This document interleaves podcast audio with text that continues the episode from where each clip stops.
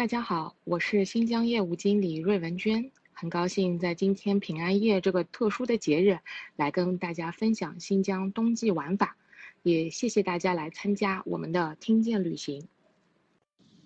本次分享将分为三部分：新疆目的地概况简述。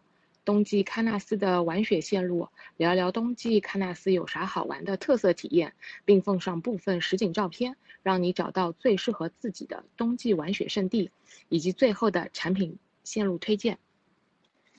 首先，先介绍一下新疆目的地。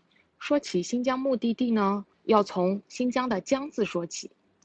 新疆的疆字是新疆所有地理地貌概况的一个浓缩，左半边是一个宫。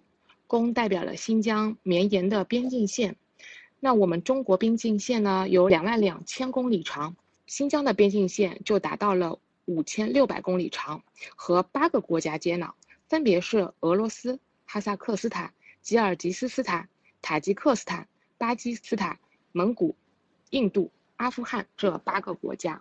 那么宫下面的土呢，是代表了新疆有一百六十六万平方公里的广袤土地，占中国国土面积的六分之一。在这一百六十六万广袤土地上，有着非常丰富的旅游资源、壮观的自然风景和多姿多彩的民族文化，还有丝绸之路遗留下来的历史遗迹。那江字的右边呢，是三横加两个田，就是新疆典型的地理地貌特征。三山夹两盆，最北边的是阿尔泰山，中间横亘于新疆中部的是天山山脉，南部是昆仑山脉。大家看到的阿尔金山是属于昆仑山的东部。那三座大山中间呢，夹着两大盆地，位于北面的是北疆地区的准噶尔盆地，位于南面的是南疆地区的塔里木盆地。那塔里木盆地呢，也是我们中国境内最大的内陆盆地。那我们通常会听到别人说南疆、北疆。那从地理位置上划分，天山以南就叫南疆，天山以北叫北疆。那两大盆地中有着中国第一大沙漠和第二大沙漠。